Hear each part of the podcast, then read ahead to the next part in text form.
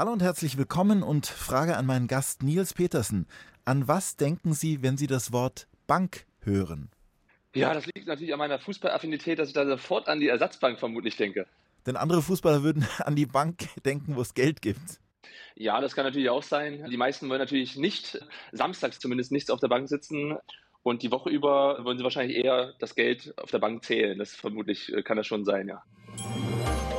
1 zu 1, der Talk auf Bayern 2. Achim Bogdan im Gespräch mit Nils Petersen war Freiburgs Edeljoker.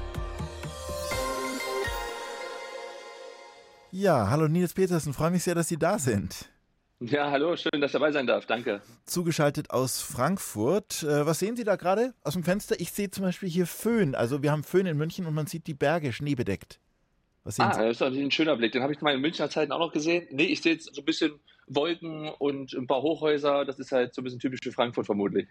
Wie sieht denn jetzt eigentlich ein Samstagnachmittag bei Ihnen typischerweise aus, inzwischen nach dem Karriereende?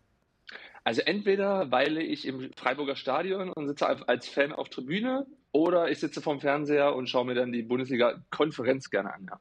Und was für Emotionen bringt das in Ihnen hervor, wenn Sie jetzt zuschauen?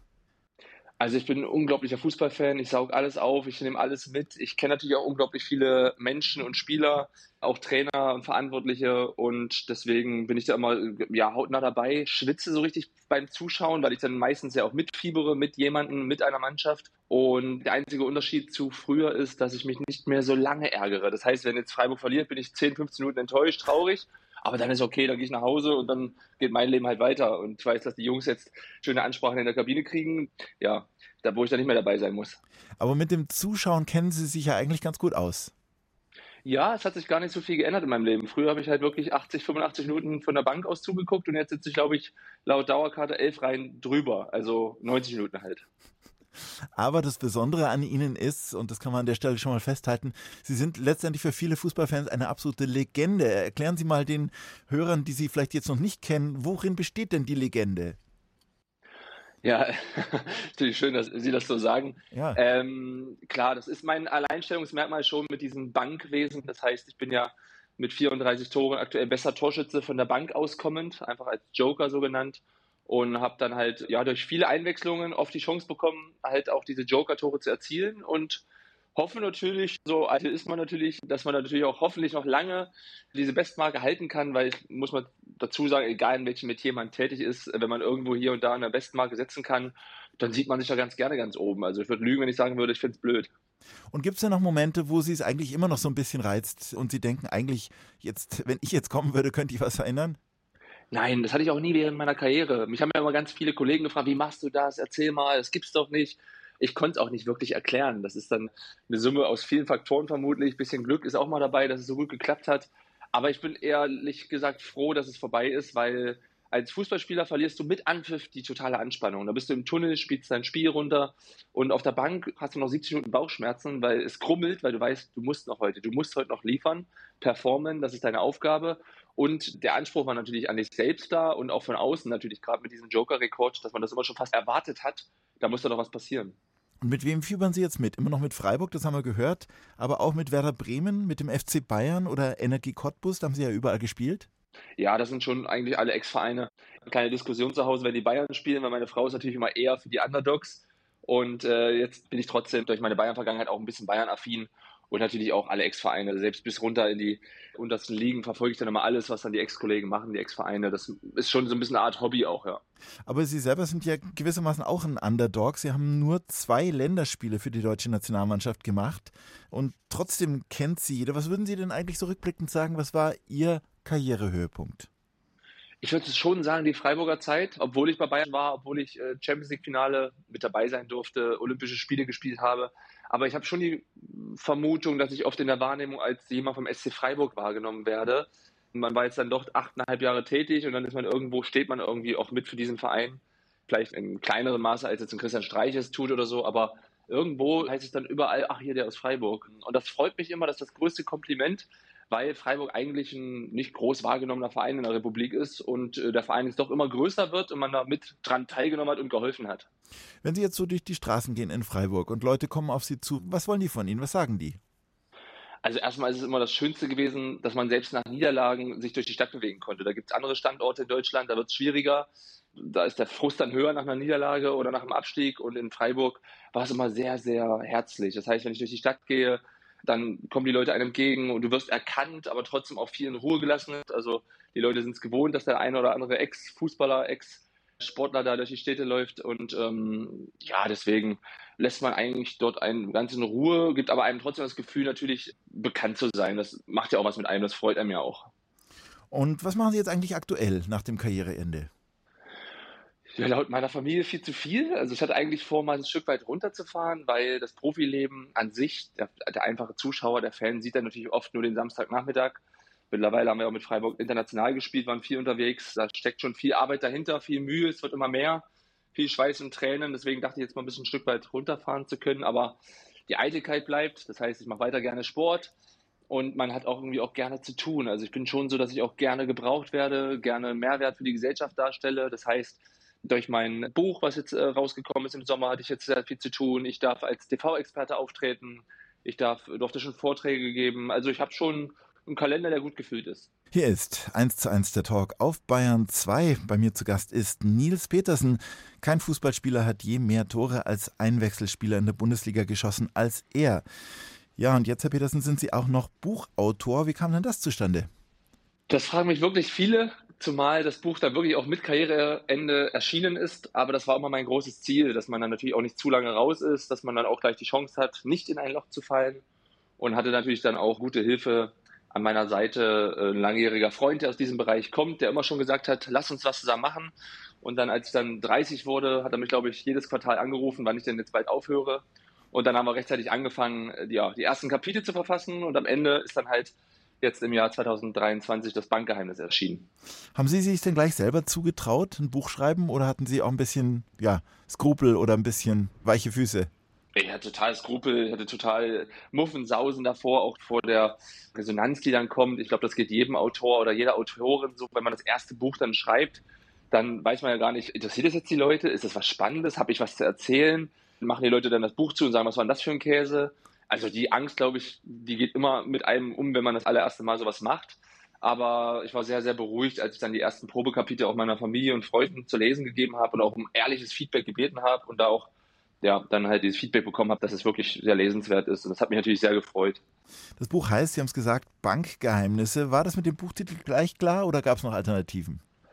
Aber wir haben lange überlegt, weil die Kapitel an sich standen. Wir wussten, worüber wir schreiben wollen, was wir aufgreifen wollen, welches Thema vielleicht auch für den Leser, die Leserin interessant sein könnte. Aber das ist ja eigentlich das Wichtigste, sag ich mal, mit der Titel, weil der steht halt dann irgendwo in den Bücherregalen, in den Geschäften und dann sollte schon auch ein kleiner Hingucker sein.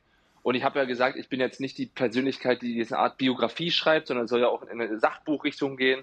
Und deswegen haben wir uns dann diesen neutraleren Titel ausgesucht und nicht jetzt irgendwie mein Leben oder mein Spiel, sondern diesen Titel Bankgeheimnis, weil dafür stehe ich ja irgendwo. Untertitel des Ganzen Selbstgespräche eines Fußballprofis. Führen Sie denn gerne Selbstgespräche? Ich kenne wirklich auch viele Leute in meiner Umgebung, die auch irgendwie nie Ruhe um sich haben, sei es Kollegen, sei es der Fernseher, sei es Musik. Ich habe immer totale Stille um mich herum. Vermutlich führe ich deshalb auch sehr, sehr viele Selbstgespräche. Und was ist Ihr Eindruck von Ihrem Gegenüber bei den Selbstgesprächen? Also oh, von, von ähm, Ihnen selber. Ja, ja, ja. also ich sag mal so, ich glaube, es ist schon ein Geschenk und eine Kunst, auch mit sich selbst alleine gut klarzukommen, dass man ja nicht diese Ablenkung um sich herum braucht, dass man sozusagen mit sich selbst auch gut kommuniziert und das ist ja auch was, was man sich aneignen kann, ne? dass man so sich positiv gut zuredet, dass man auch trotzdem auch kritisch ist, ja, und auch sich hinterfragt. Gerade auch natürlich vergangene Geschichten, wie weit die Diskussion mit meiner Familie, was habe ich da vielleicht falsch gemacht, also sehr selbstkritisch auch, ja. Das Ganze ist, Sie haben es schon gesagt, nicht ein durchgehendes Buch, was sozusagen klassisch jetzt einfach so Ihr komplettes Leben nacherzählt, sondern Sie haben sich Kapitelüberschriften gesucht unter der Überschrift taktische Aufstellung und da haben Sie so eigentlich so kleine Schlaglichter gesetzt aus Ihrer Karriere, Themen aufgegriffen, die Ihnen wichtig sind. Vielleicht können Sie noch was sagen zu der Idee dieses Buches, es so zu machen. Ja, also wie gesagt, ich wollte jetzt nicht so die Persönlichkeit raushängen lassen, hier schaut mal und ich schreibe jetzt auf, wie viele Tore ich geschossen habe, wie viele Spiele ich gemacht habe, weil da gibt es viel, viel, viel erfolgreichere, auch national, da braucht man da kein Buch schreiben. Aber ich dachte, dass man bestimmte Werte vermitteln kann, weil mir das oft zurückgegeben worden ist, dass ich da eigentlich ganz gute Werte vertrete. dass gerade jetzt die neue Generation davon auch profitieren könnte, dann versuche ich ja den Leser, die Leserin mit in meinen Kopf zu nehmen, mit auf die Ersatzbank, mit hinter das Tor, wenn ich mich warm mache, mit in die Kabine, in den Mannschaftsbus. Das, was auch die Leute so ein Stück weit interessiert, was natürlich dann auch nicht im Fernsehen zu sehen ist. Und das ist, glaube ich, schon spannend, auch über das Thema Geld zu sprechen, was ja immer ein heikles Thema ist, weil natürlich das in unserem Metier immer das Totschlagargument ist für jeden Schaden, der uns zugefügt wird ja, das fand ich ganz gut, dass man vieles aufgreifen konnte, einfach auf diesen, ich glaube, 176 Seiten am Ende, ja. Also es geht, Sie sagen es gerade selber, es geht um Werte. Wie sieht es denn mit den Werten im Fußball aktuell aus? Sind es nicht dann oft doch eher die materiellen Werte, die da im Vordergrund stehen? Ja, natürlich, wenn man das natürlich dann nochmal auch sieht, dann die Summen als Fan liest, die da im Umlauf sind, die äh, Fernsehgelder, die im Umlauf sind, dann das Thema Super League aufgreift und das ist natürlich immer schwierig für den Fan dann auch zu verstehen. Auf der anderen Seite bin ich natürlich auch jemand, der versucht dann so ein bisschen alle Seiten zu verstehen und am Ende sind Fußballvereine auch Wirtschaftsunternehmen, auch wenn das der Fan nicht gerne hört. Man möchte Gewinne erzielen, man möchte Spieler ausbilden, teuer verkaufen und man möchte natürlich auch international mithalten. In anderen Ländern fließt halt auch viel Geld. Ansonsten, ähm, ja, deswegen ist natürlich immer so ein kleiner Zwiespalt und dass man da immer eine gute Mischung findet. Das haben wir in Deutschland eigentlich auch gut hingekriegt in den letzten Jahren, finde ich, im Gegensatz zu anderen Ländern wie England. Und es sind ja immer noch keine Investoren auch in Deutschland trotzdem zugange. Und äh, deswegen habe ich immer ein Stück weit Hoffnung, dass wir uns immer so diese Fußballromantik beibehalten, dass wir mhm. weiterhin auch so ein Land bleiben, was so von dem Fußball lebt und nicht vom, vom äh, Touri-Dasein im Stadion, dass dann wirklich der Fan sich dann abwendet. Dann hätten wir alles falsch gemacht. Aber genau von diesen Investoren ist ja auch die Rede. Ich gebe mal ein aktuelles Beispiel. Es gibt äh, den Spieler Jordan Henderson, der früher in Liverpool gespielt hat. Es gibt Karim Benzema, der früher bei Real Madrid gespielt hat. Die sind vor einem halben Jahr nach Saudi-Arabien gewechselt, bekommen da beide mehr als 50 Millionen Euro pro Jahr und wollen jetzt unbedingt zurück nach Europa, weil ihnen die Staus in Rias zu lang ist und weil es überraschenderweise sehr heiß da ist und das sportliche Niveau nicht so gut. Was fällt Ihnen dazu ein? Also in erster Linie finde ich es gut, dass sie da auch dazu stehen, ja, weil sie haben ja vor einem halben Jahr auch Argumente sammeln müssen, warum sie jetzt diesen Wechsel vonstatten gehen lassen. Und man möchte natürlich nicht die finanziellen Gründe im Vordergrund ein bisschen auch ein bisschen als Kapitalist dasteht, aber das steht man automatisch mit so einem Wechsel. Und dann ist es okay, wenn sie natürlich auch diese Einsicht zeigen und vielleicht auch künftigen Fußballern zeigen, Leute, Geld ist nicht alles, so viel kannst du eh nicht ausgeben. Dann spielen wir lieber in einer europäischen Top 5 Liga, messen uns mit den Besten und dann äh, ja, gehen jetzt nicht, sage ich mal, diesem größten Geldtopf nach.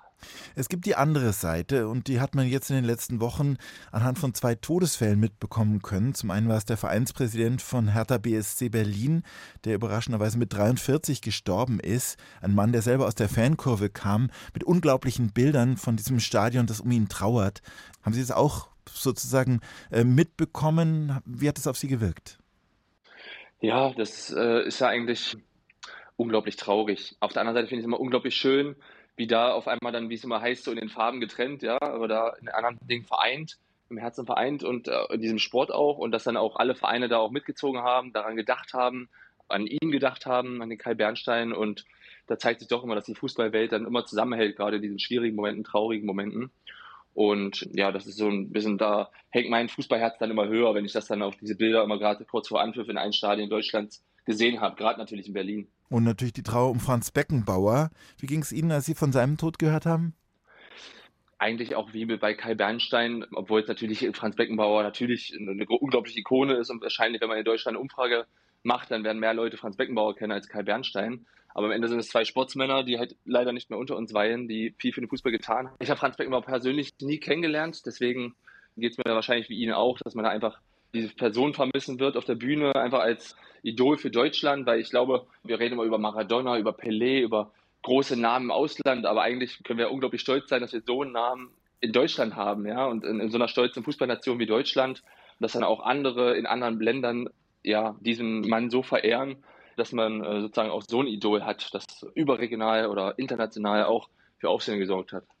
Sie schreiben in Ihrem Buch auch viel von Dingen so hinter den Kulissen, wie es da so abgeht, beispielsweise von der völligen Vermessung der Profis. Das habe ich auch irgendwie nicht so ähm, mir klar gemacht. Sie schreiben von Kreatinkinase und Borg-Skala. Was ist das? Also es geht darum, dass dann viele Vereine mittlerweile natürlich rauskitzeln wollen. Das heißt, Samstag 15.30 Uhr, nehmen wir mal als Anschlusszeit, da muss jeder Spieler topfit sein. Sprich, es wird dann auch gerne morgens Blut abgenommen, um dann bestimmte Werte zu ermitteln, ob der Spieler Entzündungsparameter im Körper hat, ob er vielleicht anfällig ist für eine Verletzung heute oder ist er in einem sehr guten Zustand, kann man ihn mehr belasten. Da wird natürlich auch viel individuell mittlerweile im Training gesteuert. Und genauso ist es dann auch mit dieser Borg-Skala, wo dann mittlerweile viele Vereine Apps einfach entwickelt haben oder gekauft haben, übernommen haben, um dann einfach den Spielern eine Möglichkeit zu geben, Dinge auszufüllen, anzupassen, um so über seinen Zustand berichten zu können. Ja, wie geht's linke Knie, wie geht's meinem Herzen, habe ich heute irgendwie Fieber, habe ich die Nacht schlecht geschlafen, wenig geschlafen, um dann einfach wirklich auf die Spieler auch eingehen zu können, damit sie immer wieder Samstag auf dem höchsten Level sind. Eine Stunde, zwei Menschen. Im Gespräch auf Bayern 2. Achim Bogdan trifft Nils Petersen. Verrät Bankgeheimnisse. Und zwar, weil er lange auf Banken saß, bei Fußballvereinen und dann doch immer sehr erfolgreich war, wenn er eingewechselt wurde. Herr Petersen, geboren sind Sie im Dezember 1988, das heißt eigentlich kurz vor dem Fall der Mauer in Wernigerode im Harz, damals noch DDR-Bezirk Magdeburg, heute Sachsen-Anhalt. Was haben Sie für einen Bezug zu Ihrer Geburtsstadt am Fuße des Brockens? Immer noch eine sehr, sehr gute, sehr große. Meine Familie ist dort immer noch heimisch. Meine Schwester lebt noch dort. Also ich bin immer wieder gerne dort und liebe den Harz nach wie vor. Es ist immer meine Heimat. Durch den Schwarzwald jetzt in Freiburg habe ich so ein Stück Ähnlichkeit. Also lebe ja auch, sage ich mal, am Rande des Waldes und ja, fahre nach wie vor unglaublich gern nach Hause. Sie stehen im goldenen Buch der Stadt Wernigerode. Was war das für ein Gefühl, sich mal in ein goldenes Buch einzutragen? Klingt irgendwie toll. Ja, also meistens wird es erst im Nachhinein immer so ein bisschen realistisch, wo man denkt, oh, schöne Sache eigentlich, dass es ja doch nicht selbstverständlich ist, dass dort nicht jeder eintragen darf und dass man ja auch jahrelang in dieser Stadt irgendwo einfach zur Schule gegangen ist und nicht gedacht hat, irgendwann mal eine, vielleicht eine Persönlichkeit darzustellen, die dann äh, berechtigt ist, sich in diesem Wälzer einzutragen. Warum sollten wir alle mal nach Wernigerode fahren? Fachwerk gibt es. Oh, die Bundesstadt, ja. ja, die Bundesstadt im Harz. Also es kommt wirklich täglich Touristenbusse dort an, die diese Stadt sich angucken möchten. Meine Familie, auch jetzt angeheiratet, die liebt einfach auch diesen Standort. Das ist irgendwie sehr, sehr besonders. Also sehr schöne Stadt glaube auch mittlerweile, ja, auch im Umkreis wollen unglaublich viele dort in dieser Stadt leben. Sehr lebenswert. Also wirklich eine sehr, sehr lange Einkaufsstraße, wunderschönes Schloss, Rathaus, viele kulturelle ähm, Geschichten einfach. Hasse Röder Bier sitzt bei uns am Stadtteil Hasserode. Also wir haben einiges zu bieten. Was haben denn Ihre Eltern beruflich gemacht in Wernigerode? Meine Mutter war Physiotherapeutin. Das war natürlich in meiner Karriere immer von Vorteil. Und mein Vater ist Fußballtrainer, der mich dann auch zum Fußball gebracht hat. Also hauptberuflich? Ja, genau. Hauptberuflich Fußballcoach. Ich bin die ersten zwei, drei Jahre meines Lebens sogar direkt neben dem Fußballplatz groß geworden. Also erst dort Trainer geworden in Wernigerode. Und dann konnten wir dort äh, direkt neben dem Sportplatz wohnen. Also kam ich gar nicht dran vorbei, irgendwie Fußballer zu werden. Jetzt haben Sie die DDR ja nicht mehr bewusst wahrgenommen, denn es hat ja nur Ihr erstes Jahr betroffen. Was haben denn Ihre Eltern später so über den Alltag in der DDR erzählt? Also in erster Linie ist es heute noch spannend, wenn wir manchmal zum Kaffee nach Hause fahren und dann irgendwie uns äh, über diese Thematik unterhalten. Wir wollen am liebsten immer dieses Thema anschneiden, meine Frau und ich, weil das ja unglaublich spannend ist zuzuhören. Gerade auch meine Mutter, die dann irgendwo mit 18 Jahren befragt worden ist und ihr gedroht worden ist, dass man dann vielleicht, dass sie dann ihre Eltern nicht mehr wieder sieht, wenn sie jetzt nicht die Wahrheit sagt. Und was da alles so war, das kann man sich ja heute gar nicht mehr vorstellen in dieser freien Welt, in der immer noch trotzdem so viele unzufrieden sind. Aber das waren andere Zustände einfach. Und auch dann die Geschichten meines Vaters, wie er dann nach der äh, Grenzöffnung sofort nach Düsseldorf gefahren ist, weil alle ostdeutschen Besucher freien Eintritt hatten und Bundesliga-Fußball sehen durften und wie sich diese Welt dann einfach so auch dann für sie geöffnet hat. Ja, ich meine, ich fliege heute dreimal im Jahr nach Mallorca und wenn man sich das so vorstellt, dass früher einfach diese Welt nicht erreichbar war, für meine Familie jetzt beispielsweise oder die ganzen Menschen in der DDR, da kann man sich gar nicht mehr reinversetzen, glaube ich. Denn kurz hinter Wernigerode war ja Schluss, da begann dann das Sperrgebiet und auch der Brocken war ja nicht zugänglich während der alten Zeiten, während der DDR-Zeiten. Was war das denn so für eine Kindheit, die Sie erlebt haben in einer Welt des Umbruchs kurz nach dem Mauerfall? Ja, also ich hatte eine sehr, sehr schöne Kindheit, sehr viel von Fußball geprägt, sehr viele Werte, die einem trotzdem vermittelt worden sind. Deswegen ist es ja auch ein Kapitel im Buch, Wahlwessi mit Ostgenen, weil wir schon auch so ein Stück weit immer uns sehr, sehr klein machen auch. Das, ich glaube, wir mögen das gar nicht so sehr im Mittelpunkt zu stehen, uns da zu groß, zu breit zu machen. Das wurde uns ein bisschen eingeimpft, glaube ich, auch in unserer Kindheit. Also ich kenne einfach unglaublich viele, gerade natürlich auch Fußballer aus meiner Region, aus dem Osten, aus den neuen Bundesländern, die einfach so ticken wie ich, mit denen ich mich auch wirklich sehr, sehr gut verstanden habe. Man hat irgendwie so eine Wellenlänge. Und das hat uns immer oft zusammengeschweißt, weil wir einfach da auch wirklich ähnliche Werte vertreten haben. Und war denn Fußballprofi schon der Traumberuf als Kind? Nein, um Gottes Willen. Mein Wunsch war es vielleicht mal, bei meinem Vater irgendwo in der fünften, sechsten Liga tätig sein zu können, da ein paar Euro zu verdienen und nebenbei dann halt meinem Job, wo auch immer, nachgehen zu können. Dass ich so weit bringe, habe ich im Leben nicht gedacht. Ja, das ist ja auch so dieses heute sind ja viele junge Spieler unterwegs oder auch Eltern, die sagen, mein Sohn muss Bundesligaspieler werden oder ich will Bundesligaspieler werden. So war ich nie. Das, also das habe ich auch nicht kommen sehen, dass ich überhaupt die Chance habe, mal höherklassig zu agieren. Also was dachten Sie denn, dass Sie mal werden als Kind oder als Jugendlicher? Und mein Wunsch war es eigentlich wirklich, da in heimischen Gefilden groß zu werden, mein Abitur abzulegen, dann Zivildienst zu leisten und dann ja wahrscheinlich ein Lehramtsstudium zu machen. Das war immer mein Wunsch, der Wunsch auch meiner Mutter, aber gerade in dem Alter ist man ja nicht böse, wenn dann irgendwie ein Plan für dich aufgesetzt wird, der dir dann auch bestenfalls noch gefällt. Ja, und das war eigentlich immer mein Ziel, mein Wunsch. Und bis zum Zivildienst habe ich es dann auch durchgezogen. Natürlich dann schon im Sportgymnasium, aber der Weg war dann doch halt nicht als Lehrer bestimmt. Es gab einen Wendepunkt, so schreiben Sie, in Ihrem Leben als Kind. Das war 1994, die Fußballweltmeisterschaft in den USA. Was ist da in Ihnen ausgelöst worden? Ja, da war ich das erste Mal so richtig fanatisch. Also habe das Gefühl gehabt, unglaublich patriotisch zu sein und war so unglaublich traurig, dass wir dann dort ausgeschieden sind. Und da kam so ein bisschen das erste Mal in mir hoch, was für Emotionen Fußball freisetzen kann. Und das ist ja eigentlich das Schöne auch an diesem Sport, an diesem so simplen Sport, was er halt für Emotionen auslösen kann. Und das ging bei mir dann halt 1994 los. Also, Sie sind dann von Wernigerode, von Werni nach Halberrode gewechselt, haben da auch gekickt und dann sind Sie auf ein Sportinternat nach Jena gegangen. Das heißt, da wurde es dann schon so ein bisschen ernster mit dem Sport, mit dem Fußball? Ja, muss auch dazu sagen, ich war damals so 15, 16 bei dem Wechsel.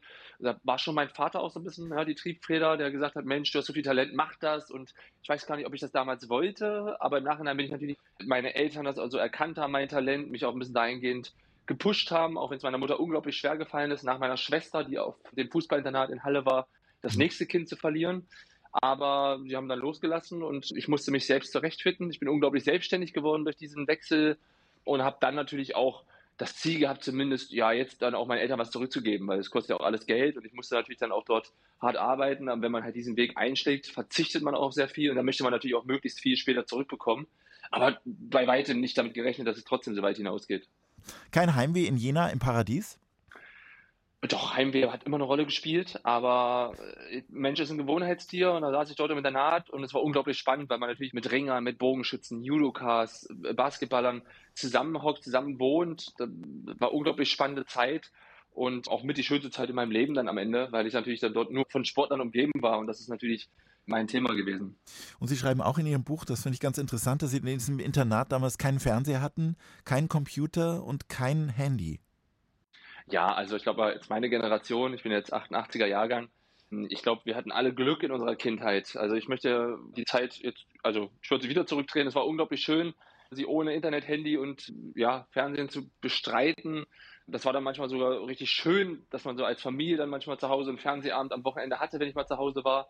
Und dann halt Wetten das Tatort oder Rosamunde Pilcher lief. Hauptsache man hat als Familie was zusammen geguckt. Und heute ist ja alles verfügbar, ist alles da. Also ich bin früher wirklich ständig einfach runter auf den Bolzplatz, weil ich wusste, es kommen eh alle. Und heute ist ja eher so, dass natürlich auch einfach diese Möglichkeit da ist, sich mit Handy etc. zu beschäftigen und zuzubringen. Ich meine, ich erwische mich ja selber manchmal dabei, obwohl ich erwachsen bin, wo ich denke, was mache ich hier gerade? Und die Zeit geht rum. Ja, was gab es denn in der Jugend noch so außerhalb vom Fußball? Gab es noch irgendein Interesse? Also beispielsweise, ich denke jetzt an den Diskuswerfer Lars Riedel, der hat Kakteen gesammelt. Hatten Sie auch irgendwie so, eine, so ein Zweithobby noch außerhalb? Oh, nee, eigentlich nicht. Also, es war wirklich alles dem Fußball untergeordnet. Ich bin mit meinem Vater in den Sommerferien zu ihm auf Arbeit. Er hat nebenbei so ein bisschen auch im Autohaus gearbeitet.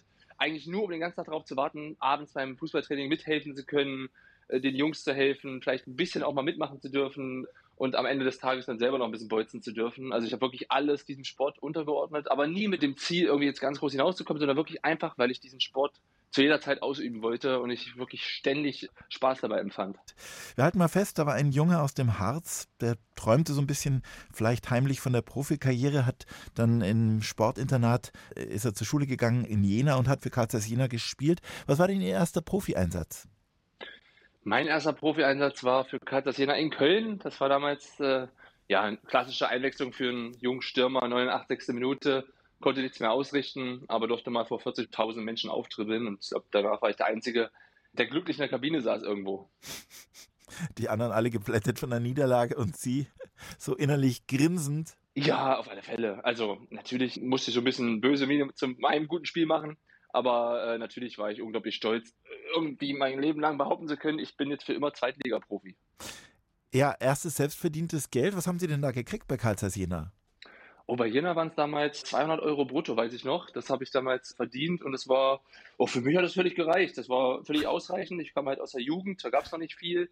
Da brauchte ich auch noch nicht viel zum Leben. Also bin ich aus dem Internat mit der Straßenbahn in die Stadt, habe mir ein Sixpack Fanta geholt und dann hat das für die ganze Woche gereicht. Und heute ganz anders auf. Ähm, Gesunde Sportlerernährung und, und Getränke. So, damals dachte ich, das ist gesund, das ist Orange. Und ja, aber es war eine gute, eine gute Zeit und wie gesagt, ich konnte für immer sagen, ich bin Fußballprofi, ja. Sie sind dann mit Jena aus der zweiten in die dritte Liga abgestiegen, dann gewechselt zu Cottbus und da von der ersten in die zweite Liga abgestiegen. Also es sah ja irgendwie noch nicht so richtig nach der ganz großen Karriere aus am Anfang. Nee, nicht nach der ganz großen. Für mich war das trotzdem immer richtig gut. Also als ich mal zweite Liga spielen durfte, mal erste Liga durfte ich ja mit Cottbus auch noch spielen vor dem Abstieg. Das waren schon tolle Erfahrungen für mich, weil, wie gesagt, auch ich ja gemerkt habe, was das mit meinem Umfeld macht, die alle sich so gemeldet haben und gesagt, wow, erste Liga, zweite Liga, dritte Liga man war ja trotzdem in Profigefilden unterwegs. Ich durfte in der Anfangszeit, in der Abiturzeit noch oft aus der Schule raus, ja, weil ich dann irgendwie Freitagsspiel in Saarbrücken hatte oder so. Also das war schon auch eine, eine tolle Erfahrung, eine tolle Zeit. Ja. Und an welcher Stelle ist der Knoten bei Ihnen geplatzt? Schon zum Cottbuser Zeiten. Also der Abstieg tat mir dann unglaublich gut, weil natürlich dann auch ein Stück weit ausgemistet wurde, ein Stück weit die jungen Spieler mehr Chancen bekommen haben und damit auch Einsatzzeiten. Und dort habe ich dann irgendwo mein Glück gefunden, dass ich dann so erfolgreich vom Tor wurde, dass dann irgendwie ich in so einen Flow kam, der irgendwie nie aufgehört hat in Cottbus. Sie waren dann Zweitliga-Torschützenkönig 2011. Was ist in dieser Saison mit Ihnen passiert? Ja, ich habe Zutrauen zu meinem Spiel bekommen. In mich selber wurde Vertrauen gesetzt, auch vom Trainer. Der kam ein wichtiges Tor erzielt für die Mannschaft, das ihn auch ein Stück weit gerettet hat. Dann hat er mir gesagt, die nächsten fünf Spiele kriegst du mein vollstes Vertrauen. Du beginnst, du spielst, du kriegst einer Zeit, so wie sich das jeder verdient hat das hast du dir jetzt verdient. Und das äh, hat was irgendwie mit mir gemacht, das hat irgendwas in mir ausgelöst. Und dann habe ich dieses Vertrauen einfach gespürt und wollte es ums Verrecken auch zurückzahlen. Und das habe ich dann echt gut hinbekommen. Und ab dann habe ich immer gespielt. Tja, und wenn man so erfolgreich ist, dann bleiben ja Angebote nicht aus. In Ihrem Fall hätten Sie nach Kaiserslautern gehen können, eigentlich sogar schon fast sollen, und sind dann doch tatsächlich zum FC Bayern gewechselt. Erklären Sie mal, was da passiert ist damals. Ja, als Zweitliga-Torschützenkönig im Alter von 20, 21 Jahren, da stehen ja natürlich viele Türen offen, gerade auch jetzt in der ersten Bundesliga. Und es war ein Stück weit schon so, dass man sich hätte was aussuchen können eigentlich, weil ich ja also nicht, nicht unglaublich teuer war. Also zweieinhalb Millionen, ich sag mal, heute kriegt man dafür noch gefühlt einen A-Jugendspieler. Das war ja damals trotzdem eine Summe, die einfach sich jeder Bundesligist hätte leisten können, sage ich jetzt einfach mal. Und ja, dann war Kaiserslautern am Ende das beste Gespräch und hatte da schon mündlich zugesagt muss dann auch dazu sagen, dass da natürlich Bayern angerufen hat und sich ja unglaublich für mich interessiert hat, was ich niemals gedacht hätte. Und dann war ich unglaublich dankbar, dass man da in Kaiserslautern nicht böse war, dass ich mich dann doch noch umentschieden habe nach diesem Angebot einfach von dieser besten Firma in Deutschland natürlich, so nenne ich es immer, wo man die Chance hat, auch mit dem Besten zu arbeiten. Hatten Sie denn nicht Bedenken, sich in, in so einer großen, teuren Mannschaft durchzusetzen? Also es waren ja wirklich sehr bekannte Spieler bei Ihnen dann in der Mannschaft bei Bayern. Ja, unglaublich. Das war ja überhaupt nicht meine Welt. Ich meine, ich habe mich ja nie so groß angesehen, habe mich in dieser Cottbusser kleinen Welt wohlgefühlt, zweite Liga, bisschen für Furore sorgen und auf einmal bist du mit den Besten da, musst täglich an dein Limit gehen, um irgendwie ein Stück weit mithalten zu können. Hast das Gefühl, wenn du dann Bastian Schweinsteiger, Ribery, Robben, Neuer in der Kabine siehst, dass die ja gar nicht auf deinem Niveau sind, ja, dass die weit über dir stehen und sich da, dass ich mich da unglaublich strecken musste. Und ich hatte doch gar nicht die Ellenbogen und das Selbstbewusstsein und in dem Alter war das halt auch schwierig, sich das so anzueignen, auch so künstlich. Das kannst du ja nicht ein Jahr aufrechterhalten. Und dementsprechend, klar, war das für mich eine sehr, sehr schwierige Zeit, aber auch eine sehr prägende Zeit und auch eine entwickelte Zeit. Also ich habe dort natürlich einen großen Sprung gemacht, weil ich natürlich jeden Tag auf höchstem Niveau trainiert habe. Aber es war insofern ein bisschen schwierig, weil Ihr Vater offensichtlich ein Interview gegeben hat, in dem er eine Erwartungshaltung auch noch erzeugt hat. Ja, es war tatsächlich ein Tag vor Trainingsstart. Ich habe versucht, wie immer eigentlich ein bisschen meine Klappe zu halten, da jetzt nicht groß aufmüpfig zu sein, sondern einfach mit Demut anzureisen zum ersten Training. Und dann hat mein Vater dann doch ein Interview gegeben und Zitat, glaube ich, oder die Überschrift war in der Münchner großen Zeitung, mein Sohn muss sich doch nicht vor Mario Gomez verstecken. Ja, das war jetzt natürlich nicht förderlich für meinen ersten Demutsgang in die Kabine, aber er hat zum Glück wahrscheinlich nicht gelesen, so wie er sich verhalten hat. Ja, also bei Bayern ging es letztendlich für Sie ja mm, nicht richtig gut aus, aber Sie haben interessante Sachen erlebt, zum Beispiel das Champions League-Finale daheim gegen den FC Chelsea, das dann im Elfmeterschießen entschieden wurde zugunsten von Chelsea, weil Bastian Schweinsteiger ausgerutscht ist. Hätten Sie eigentlich auch, haben Sie da überhaupt gespielt? Nein, aber Sie hätten vielleicht spielen können und einen Elfmeter schießen können. Wäre es dann anders genau, ausgegangen?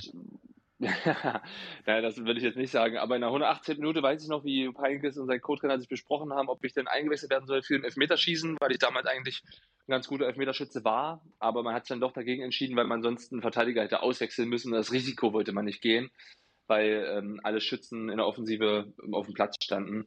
Und ich muss ganz ehrlich sagen, damals war ich natürlich nicht böse. Also das, das wäre natürlich ein Wahnsinns-GAU gewesen, äh, in dem Moment einen Elfmeter im Champions League-Finale da Home schießen zu müssen zu dürfen, sagen andere, zu müssen, sage ich. Und das war schon eine Menge Druck natürlich auch. Deswegen war ich damals nicht böse. Heute sage ich auch, ach, Geschichtsbücher mal ab und zu aufzutauchen ist ja auch cool. Also positiv wie negativ. Aber irgendwie kriegt man tatsächlich so ein bisschen so einen Albdruck, wenn man dran denkt. Und ich glaube, das ist wahrscheinlich was, was man als Spieler so erlebt bei so einem entscheidenden Elfmeterschießen. Da stehen dann alle auf der Mittellinie, so Arm in Arm und alle schauen zu und natürlich Millionen Leute am Fernseher und dann steht, wird das Tor auf einmal so klein das Tor ist unglaublich klein, der Torwart ist unglaublich groß. Der Druck äh, lastet auf einem auf dem Rücken und ich habe wirklich auch unbedeutende Elfmeter in, in anderen Ligen geschossen und es war immer das gleiche Gefühl. Aber im Champions League Finale, das ist ja, du machst vor Millionen Menschen auf der Welt, schießt du diese Elfmeter und an die getroffenen Elfmeter erinnert sich doch kein Mensch mehr heute. Wir wissen heute wahrscheinlich gar nicht mehr, wer alles getroffen hat für Bayern, aber jeder weiß noch, wer verschossen hat. Uli das Hoeneß, damals, schon lange ist sehr, 1976 EM. Her.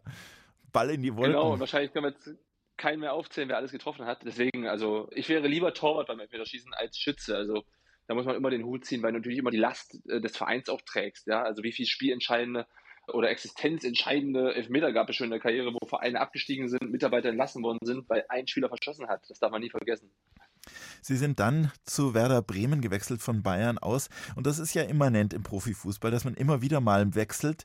Können Sie uns mal erklären, wie das so läuft und was das auch innerlich auslöst? All diese Ortswechsel ist ja immer auch ein kompletter Neustart, neue Stadt, neue Leute, neuer Trainer.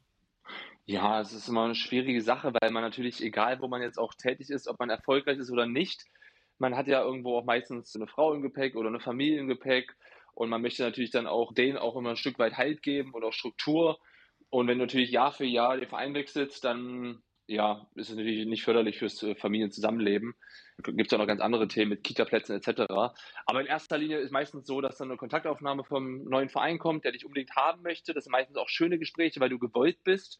Und wenn du dann das Signal kriegst vom ja, möglichen abzugebenden Verein, dass du gehen kannst, ist es auch wieder enttäuschend, weil du natürlich eigentlich nicht gerne ersetzlich sein möchtest, weil du gerne auch das Gefühl haben möchtest, du hast dir irgendwas hinterlassen und eigentlich möchte man dich nicht gehen lassen. Aber das sind dann halt diese Gespräche, die es einfach gibt. Und dann sind eigentlich immer die, die ersten Wochen sehr, sehr spannend, weil man natürlich dann erstmal hofiert wird. Es wird alles für dich erledigt. Ja, heute werden ja auch Amtswege für dich erledigt. Es werden Wohnungen für dich besichtigt, wenn du es möchtest. Also man muss sich gar nicht mehr um so viel kümmern, weil man möchte dem neuen Spieler sozusagen ja alles abnehmen, damit er dann gleich beim Training und beim Neustart in der Saison bei 100 Prozent ist und sich auf dieses Spiel konzentrieren kann. Ansonsten, ja, hast du meistens eigentlich nur deine Familie und eine Handvoll Möbel im Gepäck und Klamotten. Und ansonsten ist es ein kleines Nomadenleben auch in dieser Fußballkarriere, ganz klar. Ja, und was in der Karriere immer auftaucht, ist Warten. Warten, warten, warten, warten auf den Bus äh, zum Spiel, warten auf Trainingsbeginn, warten darauf, dass man eingewechselt wird. Warten als Thema? Ja, das ist ein großes Thema in meiner Karriere gewesen, aber auch in allen anderen, glaube ich, weil, wie Sie es gerade angesprochen haben, man wartet wirklich ständig und ja, am schlimmsten, sage ich mal, sind es eigentlich die Wartemomente. Ich hatte oft Träume, wo ich dann 12, 13 Spiele am Stück nicht getroffen habe und das ist als Stürmer sehr, sehr schwierig und dann träumst du auf einmal von einem Tor und wachst morgens auf und dann war es wieder und du musst weiter warten, bis dann wirklich auch mal wieder der Knoten platzt. Also das sind schon auch keine leichten Momente. Also ich glaube, in jedem Metier gibt es ja dann auch Menschen, die einfach mal auch eine Krise haben und das sind eigentlich mal die schlimmsten Wartezeiten. Zu Gast bei Achim Bogdan. Nils Petersen. Tanz mit dem Kopf. Ja, und er hat sein großes Glück am Ende der Karriere gefunden beim SC Freiburg. Warum war Freiburg für Sie der richtige Ort? Ja, im Nachhinein ist es immer leichter zu beantworten, wenn der sportliche Erfolg da war. Also ich glaube, wenn man beruflich irgendwo erfolgreich ist, kann man auch am anderen Ende der Welt leben, dann ist man glücklich, dann steht man glücklich auf, geht gerne zur Arbeit, das macht schon viel mit einem und dann auch von der Gesellschaft dort bekommt, dass man da gern gesehen ist, dann ist das, glaube ich, ein sehr, sehr schönes Gefühl, was man dann auch gerade am Ende der Karriere festhalten darf. Natürlich gab es dann hier oder da auch mal Anfragen, wo man was anderes hätte machen können. Aber einen Standort, gerade im Fußballbusiness, mal Heimat nennen zu dürfen, das ist, glaube ich, eine Seltenheit. Und das wollte ich unbedingt behalten und mir aneignen. Deswegen bin ich unglaublich froh, dass ich diesen Standort dann am Ende der Karriere wählen durfte und dem auch treu geblieben bin und wahrscheinlich auch bis zum Lebensende auch dort heimisch bleiben werde.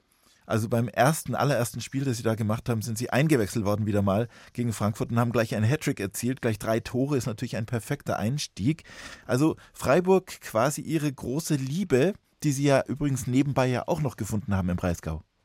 Ja, genau. Und wir ja, lieben Freiburg, wir lieben diesen Standort und äh, können uns eigentlich auch nicht mehr vorstellen, von dort wegzugehen. Deswegen war es das Beste, was mir passieren konnte. Wobei ich dazu sagen muss, auch zu meinen Jena, Cottbuser oder Bremer Zeiten habe ich auch gedacht, das wird jetzt meine Heimat für immer bleiben. Das war dann halt beruflich bedingt, dass man dann sich entweder verändern wollte oder musste. Gerade auch zu Bremer Zeiten war es dann so, dass man mich nicht mehr brauchte oder wollte. Da wird man auch manchmal zu seinem Glück gezwungen. Und ihre Frau hat angeblich beim ersten Treffen sie gefragt, was sie denn eigentlich hauptberuflich machen neben der Tore-Schießerei. Ja, genau. Keine Ahnung vom Fußball, aber es hat mir natürlich ja, in die Karten gespielt. War ich jetzt nicht böse. Ja. Ja, weil sie vielleicht auch gemerkt haben, das ist jetzt nicht äh, äh jemand, der nur sie jetzt verehrt, weil sie Fußballer sind, sondern als Mensch. Ja, ich glaube, die Angst haben ja wahrscheinlich ganz, ganz viele Eltern vom Fußballer. Ja, das ist unglaublich wichtig. Wen holt man sich da ins Haus? Mit dem verbringe ich meine Tage und Nächte.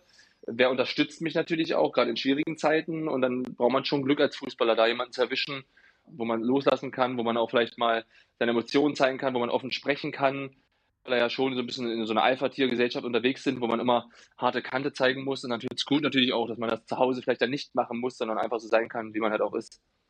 Der Fußball hat ihnen viel gegeben, aber tatsächlich keine großen Titel. Sie sind tatsächlich nie, wenn ich es richtig weiß, nie Meister oder Pokalsieger geworden, richtig? Nein, also ich muss, ich muss wirklich hoffen, dass der Silberpreis steigt, wenn ich jetzt wieder so denken würde. Aber die, nee, Silbermeda Silbermedaille. die Silbermedaille von Rio bei den Olympischen Spielen. Genau, die, dann äh, Finale Horm, Silbermedaille Champions League, Silbermedaille DFB-Pokal, Silbermedaille Bundesliga. Also da äh, habe ich wirklich einige hängen, aber also ich bin unglaublich stolz drauf. Aber es ist wirklich witzig, weil es wahrscheinlich auch ein Alleinstellungsmerkmal ist, bei Bayern gespielt zu haben und keinen Titel in der Vitrine zu haben. Keinen einzigen. Muss man erstmal schaffen.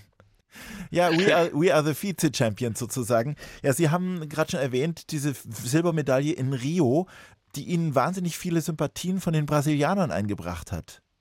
Ja, also ich habe jetzt auch vor kurzem die, die Neymar-Doku gesehen, da tauche ich auch sogar auf. Also das habe ich wahrscheinlich auch nur geschafft, weil ich einen Elfmeter verschossen habe. Und dank mir hat ja Brasilien dann auch die Schmach von 2014 vergessen lassen. Und ja, äh, klar, also heute mache ich darüber Witze. In dem Moment tat es natürlich weh, der einzige Elfmeterschütze zu sein, der dann versagt hat in dem Moment und auch so ein Stück weit der Depp zu sein. Aber zumindest bin ich heute in Brasilien immer noch gern gesehener Gast vermutlich. Erzählen Sie uns noch, wie der Abschied vom Profifußball lief, Ihr letztes Spiel.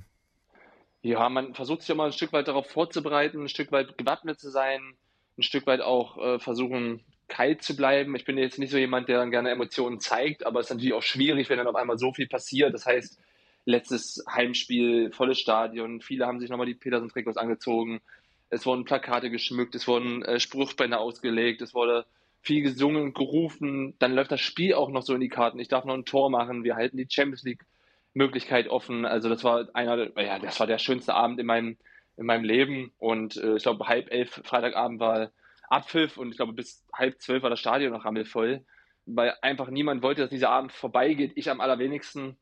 Und äh, diese Emotionen, die sind schon atemberaubend. Also ich habe da echt lange gebraucht, daran auch knabbern, zu knabbern gehabt, einfach das ein Stück weit zu genießen und nicht jetzt in so eine traurige Wehmut zu verfallen. Wie geht es denn weiter mit Ihnen? Was haben Sie gerade für Pläne, für Ziele? Also wenn ich ganz ehrlich bin, habe ich gedacht, dass ich schon längst jetzt wieder beim Verein, beim SC Freiburg natürlich dann auch arbeiten werde, mich dort einarbeiten kann. Aber ein Stück weit habe ich es unterschätzt, A, wie schnell die Zeit vorbeigeht, so ein halbes Jahr. Äh, B, wie sehr es auch genieße, ein Stück weit frei zu sein, ähm, ein bisschen auch ergebnisunabhängig, wie ich vorhin auch schon erwähnt habe, zu sein und kann mir vorstellen, noch ein Stück weit hinauszuzögern, wenn der SC da auch noch Geduld hat. Aber auf Dauer werde ich natürlich das Arbeiten im Team vermissen, weil ich natürlich gerade sehr viel Spannendes auch erleben darf, auch als TV-Experte. Aber du bist dann halt irgendwo im Hotel, gehst allein ins Bett und kannst es mit keinem Team so richtig teilen. Und ich habe das früher geliebt, selbst nach Niederlagen damit mit Chico Höfler im Bus zu sitzen in Freiburg und das Spiel nochmal irgendwie auseinanderzunehmen, sich gegenseitig vielleicht auch nochmal ein bisschen gut zuzureden, dass es doch gar nicht so schlecht war. Das gemeinsame Verlieren und Gewinnen, das, das fehlt mir schon sehr. Aber ich bin halt fürs Berufsleben noch jung, deswegen bin ich selber auch gespannt, was da noch kommt. Und nun mussten Sie eigentlich oft im Leben sehr stark sein, mental stark sein, weil Sie ja viele Spiele von außen gesehen haben und dann am Ende eigentlich fun funktionieren mussten, vielleicht die letzten zehn Minuten, dass Sie da möglichst wieder Ihr Joker-Tor erzielen. Was würden Sie sagen, gibt es irgendeine Philosophie, eine Erkenntnis, die Sie da durchs Leben getragen hat? Ja, schon, dass sich natürlich auch warten lohnt, dass Geduld eine Tugend ist, die immer oft zu kurz kommt, gerade auch in der, in der äh, heutigen jungen Generation, wo man natürlich dann auch gar nicht mehr so viel Wert dann auf Verträge legt oder man gleich auch davonrennen möchte, wenn es mal nicht so gut läuft. Und mir haben eigentlich diese Täler in meiner Karriere immer sehr, sehr gut getan, dass ich immer wusste und die Erfahrung auch oft gemacht habe, okay, es, es gibt einen Endpunkt ja, am, am Tiefpunkt und dann geht es wieder bergauf. Und das hat mir immer unglaublich gut getan und mir hat auch Sachen anzueignen, ja, auch Nein zu sagen. Das Wort Nein ist unglaublich wichtig, ja, dass man auch, ähm, auch für sich selber merkt, man kann eigenständige Entscheidungen treffen. Ich muss nicht auf meinen Berater, meine Eltern hören. Ich kann auch sagen, ich bin jetzt 25 und möchte einfach diesen Weg gehen ja, ein Stück weit auf sein Bauchgefühl zu hören, nicht immer nur auf den Verstand. Das sind so die Dinge, die ich mitgenommen habe und auch gerne weitergeben würde. Das war unser heutiger Gast, Nils Petersen, 16 Jahre lang Fußballprofi und mit Abstand der Spieler, der die meisten Joker-Tore in der Bundesliga erzielt hat. Hat gerade ein Buch geschrieben, Bankgeheimnis heißt es und ist beim Herder Verlag erschienen. Vielen herzlichen Dank für den Besuch. Dankeschön. Ich danke Ihnen. Dankeschön. Und nachzuhören ist diese Sendung in der ARD Audiothek. Da gibt es auch den Podcast Bergfreundinnen. Drei junge, authentische Frauen, die in die Berge ziehen. Kadi, Toni und Kati. Lohnt sich das mal zu hören in der ARD Audiothek und überall da, wo es Podcasts gibt.